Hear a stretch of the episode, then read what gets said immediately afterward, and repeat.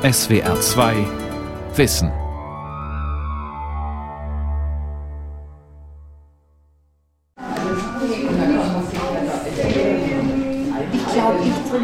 Ich lasse mir nicht nehmen, wenn ich kann, komme ich. Weil das was ganz Besonderes ist. Man wird freundlich empfangen. Der Tisch ist wunderschön gedeckt, immer Jahreszeit entsprechend. Und dann sind immer neue Inspirationen und ist immer eine Herausforderung. Ich gehe auch jedes Mal wieder erfreut und beseelt. Es ist interessant, wenn ältere Menschen dabei sind, die schon ein bisschen dement sind. Wenn sie angeregt, angeleitet werden, was da doch noch so rauskommt. Es geht hier nicht um Defizite, sondern es geht um Ressourcen. Und es geht um Lernen. Um Lernen, wie ich da einen Zugang finden kann und wie ich diese Schätze für mich heben kann. Es ist immer positiv konnotiert. Und außerdem hält es einen auch jung. Herzlich willkommen heute hier im offenen Atelier in der Schöcklestraße. Lernen im Alter. Neue Angebote für Senioren. Eine Sendung von Sabine Stahl.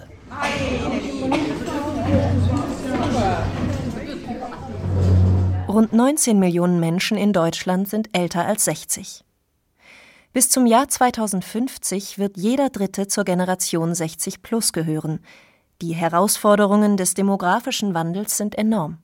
Das Klischee von der Oma auf dem Ruhebänkchen ist nämlich längst überholt. Viele Rentner fühlen sich im hohen Alter noch fit, wollen verreisen und etwas lernen. Viele brauchen aber auch Hilfe. Wie können diese Menschen gut und in Würde altern? Wie trotz Altersgebrechen oder Krankheit ein erfülltes Leben führen? Die Älteren sind für die Gesellschaft ein Gewinn. Um diesen zu realisieren, sind die Welt des Berufs und der Arbeit, die Welt der Bildung und die der Lebensräume umzugestalten. Man darf Ältere weder intellektuell, sozial und emotional unterfordern, noch darf man sie zu rasch abschieben in Reservate für Stadtindianer vom Stamm der Senioren. In dem Buch Altern in unserer Zeit warnt der Philosoph Ottfried Höffe davor, die Bedürfnisse alter Menschen gegen die von Kindern und jungen Erwachsenen auszuspielen. Vielmehr müsse eine Kultur des langen Lebens entstehen. Entgegen einer verbreiteten Legende seien die Menschen nämlich bis ins hohe Alter lernfähig, so Höffe. Doch das Lernen im Alter ist anders als das von Schulkindern. Es geht vor allem darum, wie Menschen sich und ihren Alltag beim Altern neu definieren, wie sie, denen ihre Lebenserfahrung als Ressource dient, körperlich aktiv und geistig rege bleiben, wie sie an gesellschaftlichen Entwicklungen teilhaben können. Solche Prozesse will die Geragogik in Theorie und Praxis unterstützen. Dieser interdisziplinären, relativ jungen Wissenschaft geht es um die Bildung im Alter und für das Alter, also um lebenslanges Lernen. Renate Schramek, Bildungswissenschaftlerin und stellvertretende Direktorin des Düsseldorfer Forschungsinstitutes Geragogik, beschreibt deren Aufgaben so. Sie befasst sich einerseits mit Fragen, wie ich produktiv tätig sein möchte, welche neuen Aufgaben ich mir suche. Sie befasst sich aber auch ganz klar mit Fragen zur Stärkung der Gesundheit, zur autonomen Lebensführung, welche neuen Handlungskompetenzen brauche ich, wie kann ich Einschränkungen die vielleicht kommen, kompensieren. Aber Geragogik hat alle Älteren im Blick.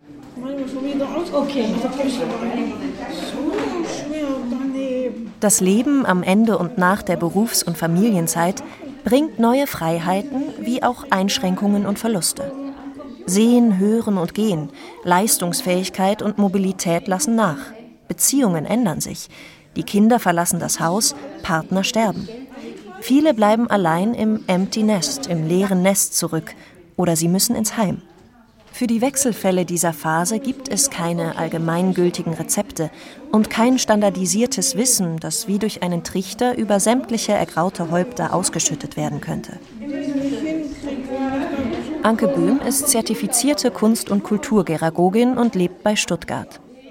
Seit mehr als zehn Jahren arbeitet sie kreativ mit älteren Menschen in Stadtteiltreffs, Heimen, Demenzwerkstätten oder Projekten wie Waldheim ohne Koffer, wo Senioren auf Tagesausflügen betreut werden. Ihr pädagogisches Konzept unterscheidet sich von den herkömmlichen Bildungsangeboten. Volkshochschulkurse, Seniorenuniversität hat immer was mit Wissen zu tun, mit sehr viel Kognitivem. Und das geht nicht immer parallel auch mit den Entwicklungsprozessen im Alter. Fremdsprachenkenntnisse, das ist eine Sache, aber Kenntnisse über Alternsprozesse oder Settings zu erleben, die mir helfen, in meinem Prozess des Älterwerdens besser klarzukommen, das ist was Neues heute und das ist dringend notwendig. Sich mit dem eigenen Altern auseinanderzusetzen, fällt vielen Menschen jedoch schwer, beobachtet Anke Böhm. Schon das Wort alt stoße häufig auf Widerstand. Überall, wo Alter drin steht, da machen die Leute erstmal einen Bogen drumherum. Deshalb müssen wir Formen finden, die möglichst niederschwellig sind. Zum Glück haben die meisten Menschen Freude an gestalterischer Arbeit. Wir bieten hier das offene Atelier an. Da ist der Begriff Offenheit drin.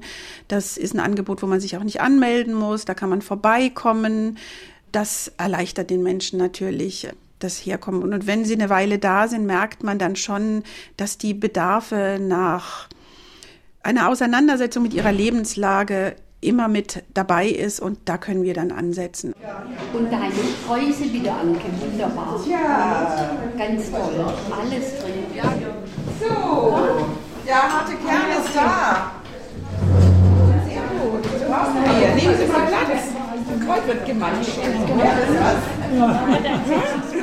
In Anke Böhms offenes Atelier sind Kunstinteressierte, Menschen mit altersbedingten Einschränkungen und Demenz samt Angehörigen und Freunden eingeladen. Wer mit einem Demenzerkrankten kommt, kann am kreativen Angebot teilnehmen. Oder der Erkrankte bleibt und der andere kann drei Stunden lang unbesorgt auf dem Markt einkaufen oder bummeln gehen. Das Thema heute sind Badebilder oder Badende. Ich habe euch mitgebracht David Hockney aus der Kunstgeschichte, wer das kennt. An diesem sonnigen Samstag haben sich sechs Frauen und ein Mann in der Begegnungsstätte des Degerlocher Frauenkreises eingefunden. Während Anke Böhm thematisch auf den Vormittag einstimmt, greifen sie gut gelaunt zu Kaffee, Butterbrezeln und Hefezopf. Heute soll es um Badebilder gehen. Gemalt, gezeichnet, aus Papiermaché. Wir denken ja immer, David Hockney hätte diese Bilder gemalt. Hat er aber nicht sondern der hat diese Bilder mit Pulpe gemacht. Und Pulpe, das ist eine Papierfaser. Das heißt, er hat Papiere genommen, die bunt waren, hat die aufgelöst in Wasser und es wurde so ein Brei. Dann hat er am Anfang seine Sonnenblumenbilder gemacht. Da sieht man nämlich, dass diese Oberfläche so flockig ist. Und das ist genau diese Papierpulpe. Mhm. Das sind eigentlich Bilder aus Papiermaché. Edelgard Gutknecht nimmt regelmäßig an den monatlichen Treffen teil. Während die anderen noch überlegen, was sie aus Eierkartonpulpe gestalten wollen, ist ihr sofort klar, sie will eine sinnliche Nana im Stil der Niki de Sofal formen und sieht in der kreativen Arbeit gleich noch einen praktischen Nutzen für ihre Gesundheit. Ich bin 75 und wir sollen ja auch mit den Händen arbeiten, weil sich schon die Arthrose eingeschlichen hat und so. Und da machen wir Knetarbeiten, wir arbeiten manuell. Der eine malt, der andere bewegt die Hände und arbeitet mit denen. Edelgard Gutknecht ist mit Feuereifer dabei, muss aber immer wieder pausieren. Wenn sie Schmerzen in den Fingergelenken hat und den Papierbrei nicht kräftig drücken kann, geht ihr eine sogenannte Atelierbegleiterin zur Hand, die neben ihr sitzt.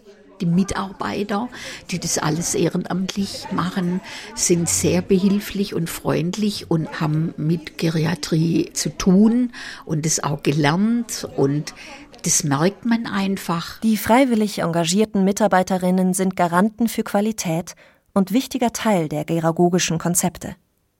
Sie werden extra angeleitet und selbst dabei begleitet, Menschen nach der Berufstätigkeit und im höheren Alter zur Seite zu stehen. Es geht ja nicht nur um Kunst oder Kultur. Es geht um die Gäste, und die wissen Kompetenz zu schätzen, egal ob jemand bloß plaudern will oder besondere Unterstützung und Beratung braucht, bei Ärger und Ängsten, Einsamkeit, Schmerzen, der Überforderung mit kranken Angehörigen, Trauer und Sorge über eine schlimme Diagnose. Das erfordert einfühlsame Zuwendung, ungeteilte Aufmerksamkeit, Wertschätzung und Empathie. diese Angebotsform des offenen Ateliers, das kann ich alleine nicht machen, weil ich immer nie weiß, wie viele Menschen kommen. Ich habe seit sieben Jahren dieselben Atelierbegleiterinnen. Das sind Menschen in der dritten Lebensphase, die haben einfach zeitliche Ressourcen, sich einzubringen, sind entweder nicht voll berufstätig oder sind nicht mehr berufstätig, sind aber noch engagiert. Das ist eine Selbstvorsorge für ihr eigenes Alter. Immer mehr Ältere helfen in der Bildungsarbeit und gestalten so den demografischen Wandel mit. Dabei erlernen und erfahren sie selbst methodisches Know-how. Sie erlangen Wissen um alterstypische Krankheitsbilder und Prozesse, die Fähigkeit zur Moderation und zum Dialog zwischen Generationen in Projekten wie Senioren treffen Kindergartenkinder oder auch zwischen Menschen im sogenannten dritten und vierten Lebensalter wie im offenen Atelier. Das Altern beginnt in der Lebensmitte und die Lebensmitte, die ist in den 40ern, wenn man statistisch rechnet.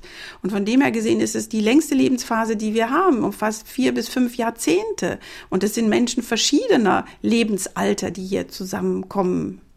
Und für die hier besondere, neue Formen gefunden werden müssen unter partizipativen Ansätzen, selbstbestimmt und selbst gemacht. Die jüngste Besucherin im Atelier ist zwar in Rente, aber noch längst nicht alt. Cornelia Wagner hat multiple Sklerose und kam hierher wegen kognitiver Probleme. Manchmal komme ich mir vor wirklich wie ein alter Mensch, weil ich die Fähigkeiten einfach nicht mehr habe, die man als 44-Jähriger haben sollte. Und hier durch das kreative Sein lerne ich einfach mit den Ressourcen, die ich habe, trotzdem noch kreativ, aktiv und produktiv zu sein.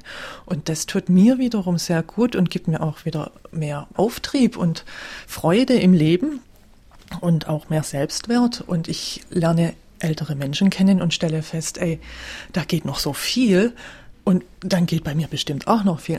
Dass immer, und zwar bis zuletzt, noch viel geht oder gehen kann, das bestätigen auch Gerontologen, Neurobiologen und Hirnforscher. Auf ihrer Homepage veröffentlichte die Max-Planck-Gesellschaft im März 2018 einen Text zum Thema Gehirn. Darin heißt es, die Vorstellung, dass das Gehirn ein Leben lang lernfähig bleibt, ist aus wissenschaftlicher Sicht unbestritten. Anders hätte der Mensch die vielfältigen Herausforderungen, denen er im Laufe eines Lebens begegnet, auch gar nicht bewältigen können. So können wir bis ins hohe Alter eine Fremdsprache und Yoga lernen oder uns den Weg zu einer neuen Pizzeria merken. Viele Wissenschaftler bezweifeln aber, dass Gehirnjogging-Übungen die generelle Leistungsfähigkeit des Gehirns steigern. Das Gehirn kann ein Leben lang neue Synapsen bilden. Diese sogenannte Plastizität des Gehirns sorgt dafür, dass es immer Neues lernen kann. Wissen und Spezialkenntnisse lassen sich also immer noch anhäufen. Das hilft aber nur bedingt dabei, wenn es darum geht, mit der eigenen Lebenssituation und den Herausforderungen des Alters flexibel umgehen und Verluste oder Einschränkungen kompensieren zu können. Und gerade das müssen viele ältere Menschen lernen.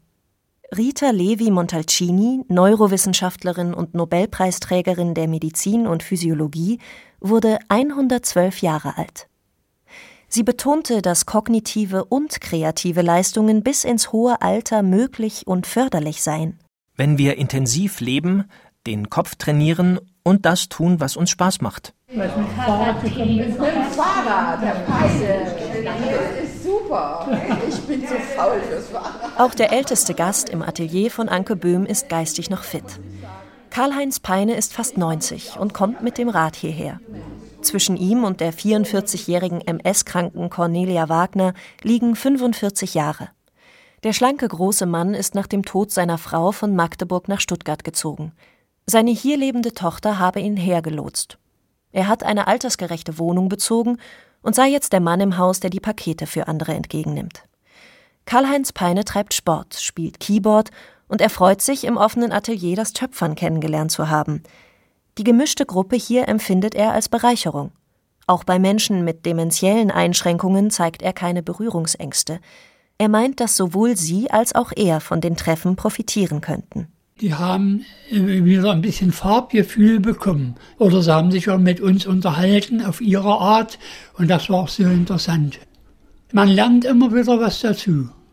Das äh, Leben äh, so älterer Menschen, die schon schwer geschädigt sind oder im geistig betroffen sind, kann man sich das ein bisschen besser vorstellen. Man kann sich besser einfühlen. Ja. Edelgard Gutknecht räumt dagegen ein, dass sie zuerst ein bisschen Scheu vor der Begegnung mit demenzkranken Menschen hatte.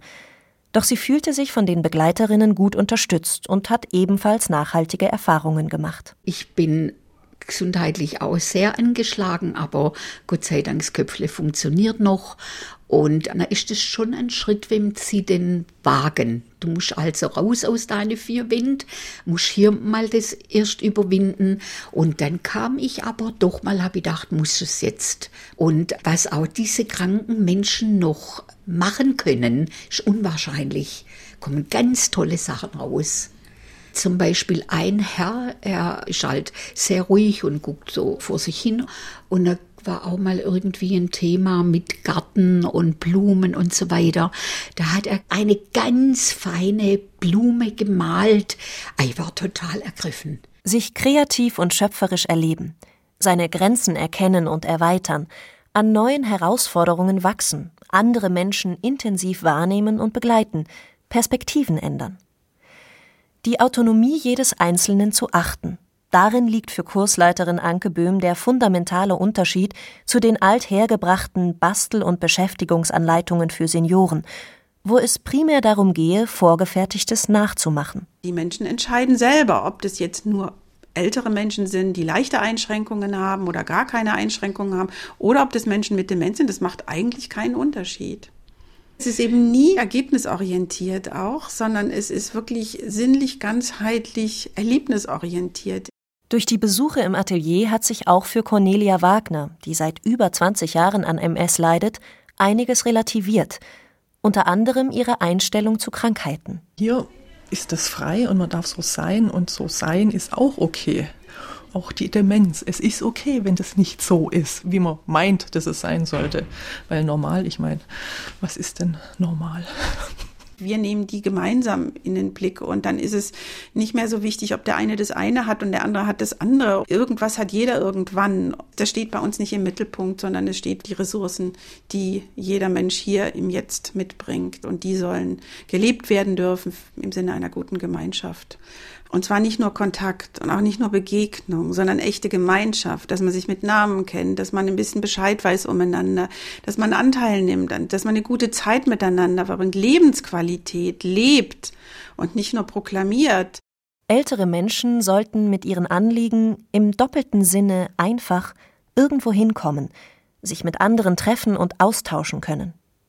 Die Wissenschaftlerin Renate Schramek hat eine Vision, die in Ländern wie Holland, Irland oder Schweden schon weitgehend Realität ist. Wir brauchen ganz viel nebeneinander und das niedrigschwellig. Und wenn man da so einen Stadtteilladen oder einen Bildungsladen um die Ecke hätte, ganz selbstverständlich, sodass jeder einkehren kann, das wäre wunderbar. Kommunen, soziale Träger, Institutionen seien aufgerufen, über bereits bestehende Stadtteiltreffs und Foren in Heimen, Begegnungs- und Beratungsstätten hinaus verstärkt auf die Bedürfnisse immer mehr älterer Menschen und auch auf solche neuen Formate zu reagieren. Ein kostengünstiges Beispiel wäre, geeignete Räume für Ältere bereitzustellen und Aktivitäten zu koordinieren. Lebenslanges Lernen und Bildung, also Altersbildung, das ist ein Menschenrecht und das ist eine gesamtgesellschaftliche Aufgabe.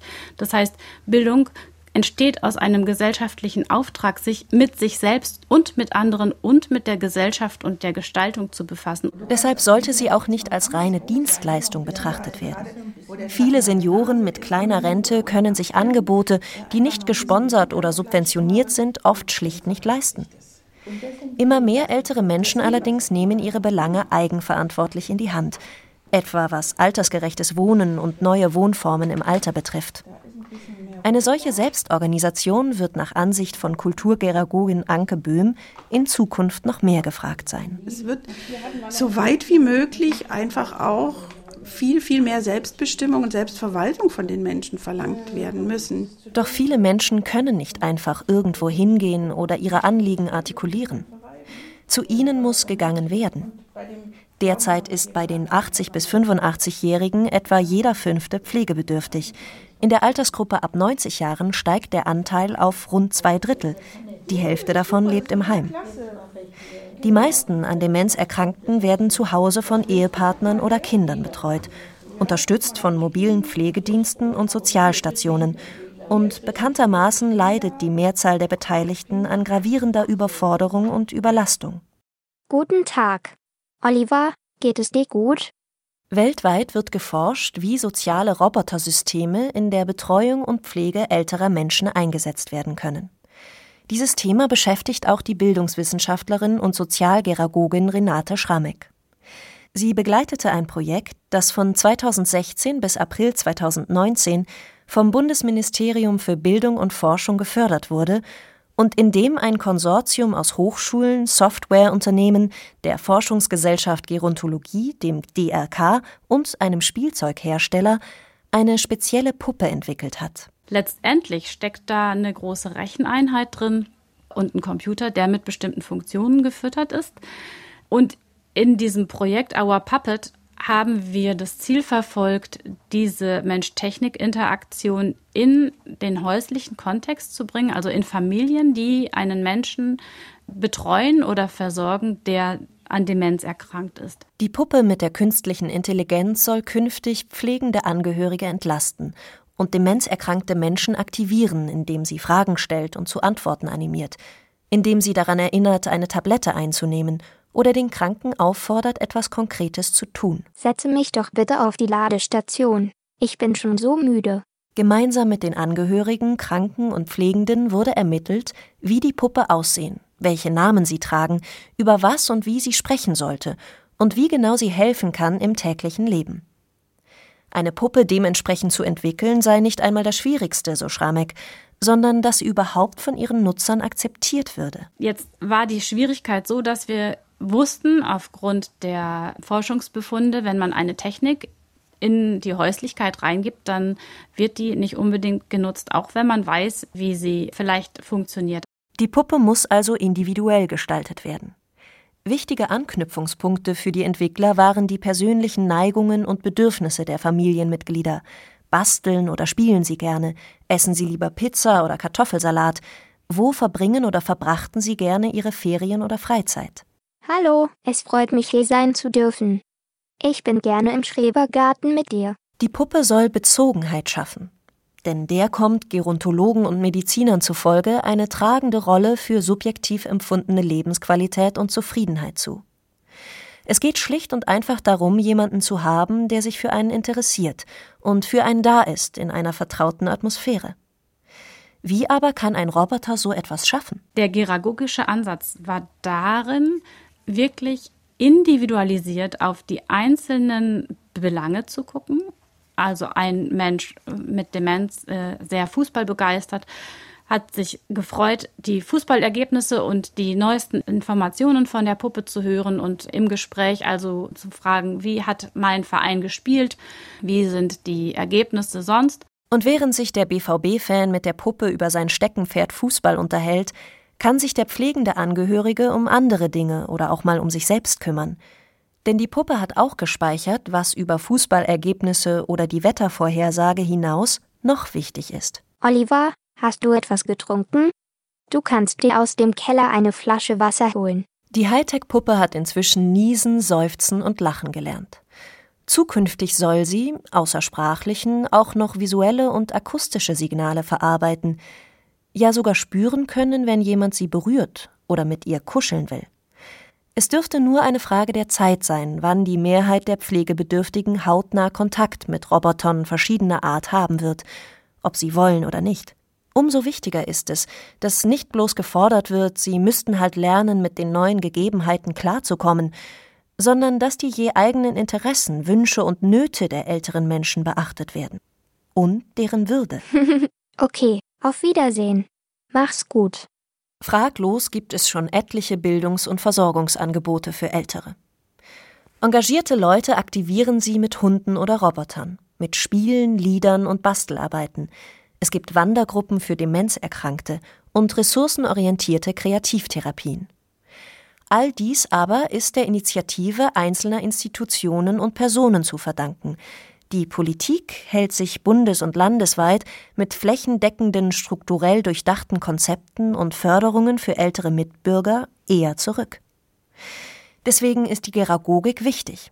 Als eine neue wissenschaftliche Instanz für umfassende Bildungskonzepte im Interesse älterer Menschen. Denn individuell und mit Respekt auf sie und ihre Bedürfnisse zu schauen, sie als Experten für ihre Belange ernst zu nehmen, das ist in Deutschland keineswegs gang und gäbe. Im Zusammenhang mit dem demografischen Wandel werden ältere Menschen hauptsächlich unter ökonomischen Gesichtspunkten wahrgenommen, als Negativposten in der volkswirtschaftlichen Bilanz und kostspieliges Verlustgeschäft. Ein Affront gegen Lebenserfahrung und Lebensleistung. Wir brauchen ein Umdenken, dass wir nicht von diesem defizitären Alter sprechen, sondern dass wir das Alter in die Gesellschaft hineinholen und klar sagen, es gehört zum Leben. Und was mir wirklich ein Anliegen ist, ist, dass Geragogik immer davon ausgeht, dass die Lernenden, also auch die Älteren, äh, gleichzeitig Lehrende sind. Du kannst auch hier, vielleicht gibt es noch ein anderes Rosa, hier noch ein bisschen ja, da, also gerade wo der Schatten bei der Nase ist mhm. oder so, oder unten am Kinn. Letzter Szenenwechsel. Ins Altenheim Haus auf der Waldau bei Stuttgart. Hier leitet Kunstgeragogin Anke Böhm eine Malgruppe, in die Menschen aus dem betreuten Wohnen und von außerhalb kommen. Und hier hatten wir noch ein dunkleres, eine dunklere Hautfarbe. Das ist dazwischen gekommen, das muss halt weg. Das ist äh, zu dunkel. Das ist zu dunkel. Warte mal, das können wir das auch verreiben. Ja, guck mal, kannst du das hier mit den Fingern verreiben? Eine der Teilnehmerinnen ist Anne-Rose Zimmermann. Sie ist bald 90 und lebt noch in ihrer eigenen Wohnung. Längere Autofahrten unternimmt sie altershalber nicht mehr, aber hierher fährt sie noch, und zwar regelmäßig. Das Malen ist nämlich seit ein paar Jahren zu ihrer großen Leidenschaft geworden. Sie pflegt es zu Hause und in der Gruppe. Ich finde es hier richtig schön, auch mit den Leuten vom Altenheim zusammenzukommen. Weil die Freunde, die ich hatte und auch Verwandte, die sind zum großen Teil schon gestorben. Und dann wird es sehr still um einen. Da ruft niemand mehr an. Und ich finde es gut auch für die Bewohner hier, dass von außerhalb jemand kommt, der wieder andere Ideen hat und andere Erlebnisse und dann davon erzählt. Nee, das ist super, das ist total klasse. Genau. Äh, die Teilnehmerinnen genießen den geselligen Austausch, die Beschäftigung mit Farben und Formen und vor allem die Freiheit, im Rahmen ihrer Möglichkeiten das tun zu können, was ihnen Spaß macht. Erschwingliche, vielfältige Angebote sind notwendig für ältere Menschen. Aber, sagt Anne-Rose Zimmermann, wichtig sei auch die innere Einstellung und Haltung, offen zu bleiben. Für sie bedeutet gut altern, Lebenszeit nicht zu vertrödeln und zu vergeuden. Auf Schwäbisch zu vertrielen. Ich finde es wichtig, dass die alten Leute ihr Leben am Ende zu nicht bloß, wie man im Schwäbischen sagt, vertrielen, sondern sich lebendig zeigen bis zum Schluss. So.